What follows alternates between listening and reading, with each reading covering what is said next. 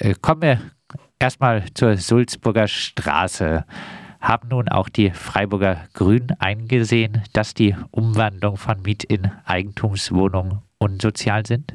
Gut, wer da was eingesehen hat, äh, weiß ich nicht. Es sieht nur so aus, dass offensichtlich im Moment niemand mehr großes Interesse zeigt, diese Wohnungen doch noch zu verkaufen.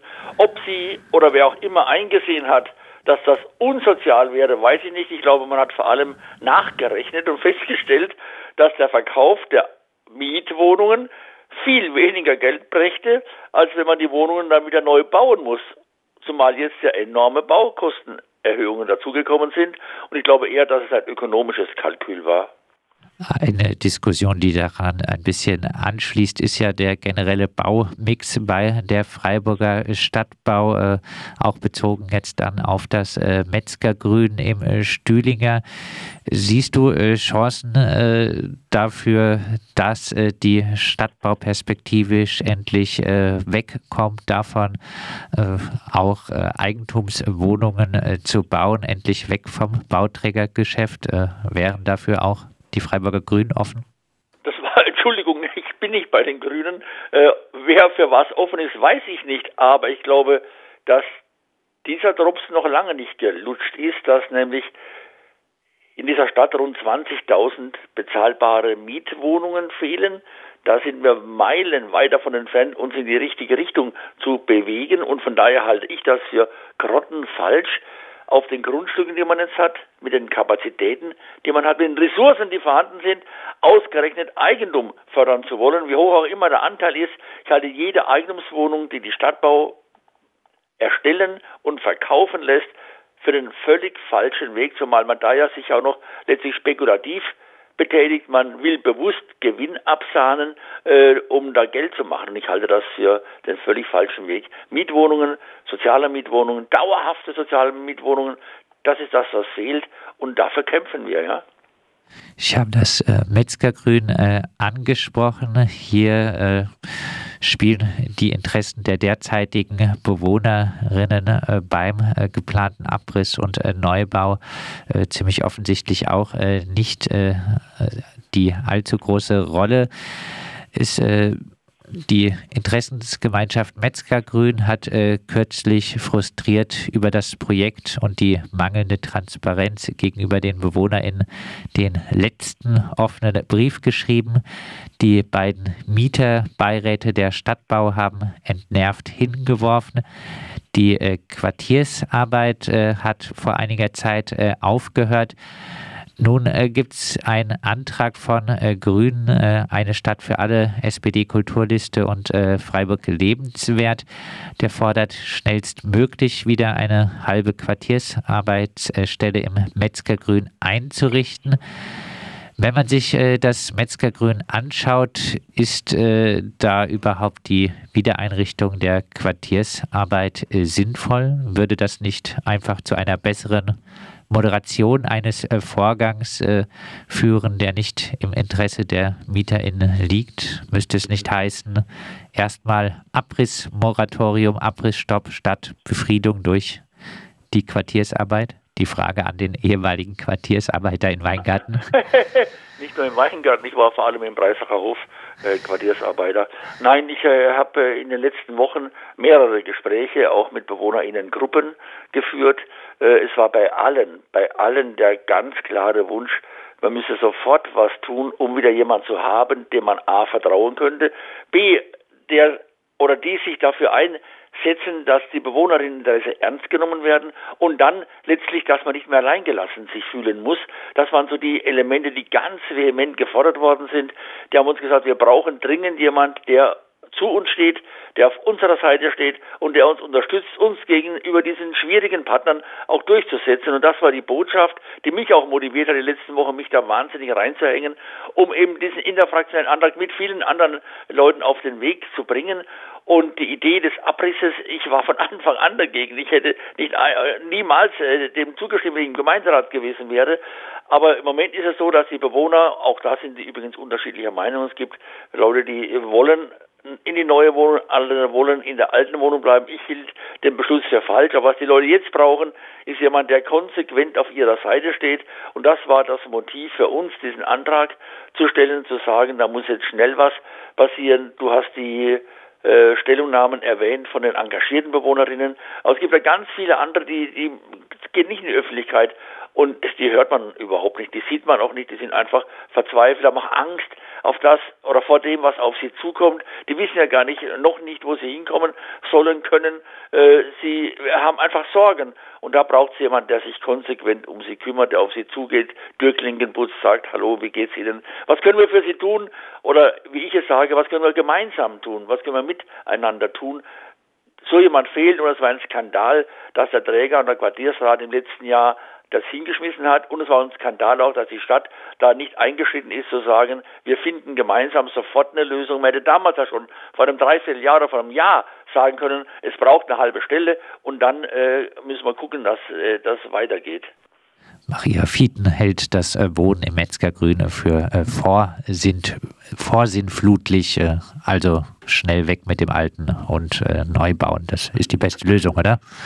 Äh, ich weiß es nicht, äh, ob das die in Ihren Augen die beste Lösung ist. Ich jedenfalls glaube, ich äh, finde selbst so wie die Wohnungen jetzt sind, ist immer noch eine charmante, erhaltenswerte Siedlung.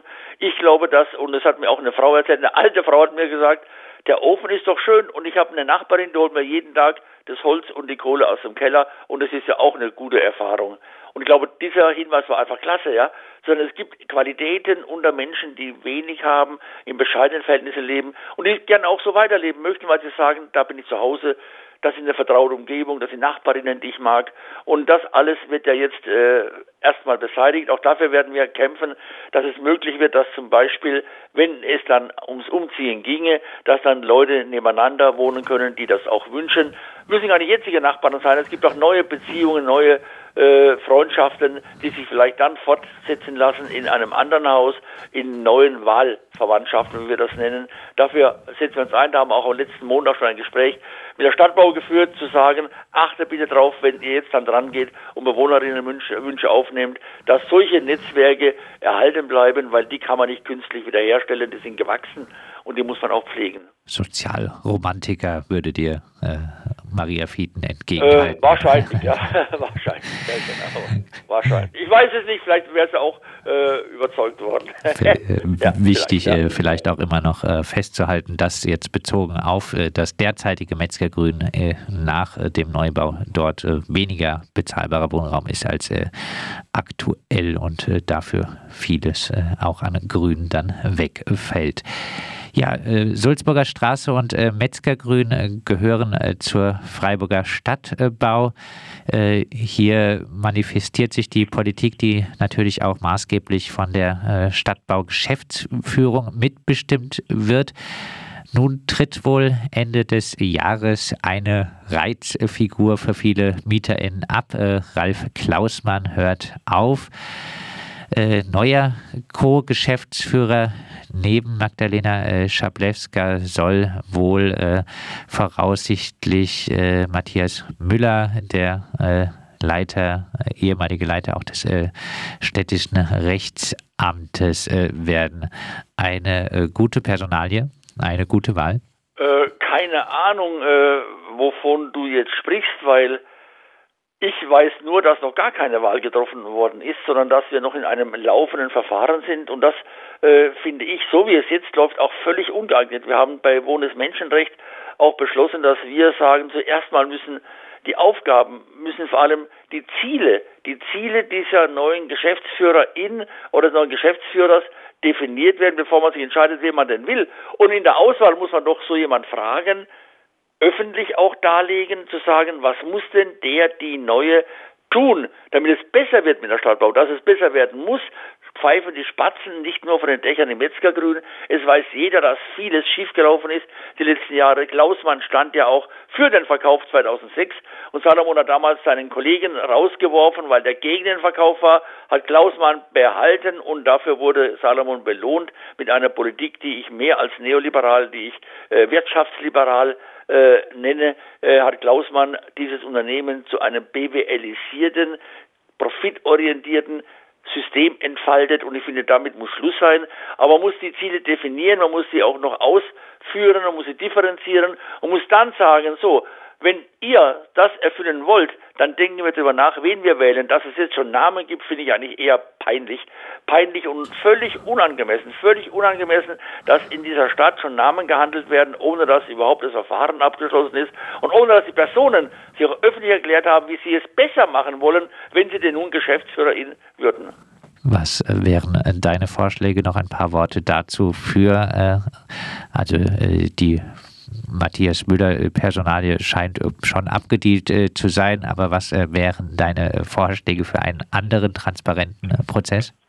Also ich denke, man müsste wirklich, wirklich eine öffentliche Veranstaltung machen, mit Mieterinnen, mit Mieterinnen, um die geht's doch, die wohnen doch da, zu sagen, was wünscht ihr denn von uns, dass wir danach einen Geschäftsführer oder Geschäftsführerin auswählen, mit den Menschen reden, die dort wohnen. Ich denke, müsste den Mieterbeirat auch in öffentlichen Sitzungen anhören. Und ich persönlich denke, das geht die ganze Stadt Freiburg an. Die ganze Stadt Freiburg an, so wie es eine Oberbürgermeisterwahl gibt, die offen und transparent ist, so wie diese Schlüsselposition. Das ist eine ganz wichtige politisch, wirtschaftlich, administrative Aufgabenstellung, die da jetzt neu besetzt werden soll. Und die sollte nicht hinter verschlossenen Türen, äh, wie du sagst, ausgedealt, ausgehandelt werden, wie ein Kuhhandel, sondern eine Besetzung einer politisch wichtigen Aufgabe sollte auch öffentlich debattiert werden dass äh, die Besetzung der Stadtbaugeschäftsführung ist ja ein bisschen symptomatisch dafür, wie in Freiburg äh, Kommunalpolitik in der letzten Zeit äh, auch abläuft. Äh, wenig Transparenz. Äh,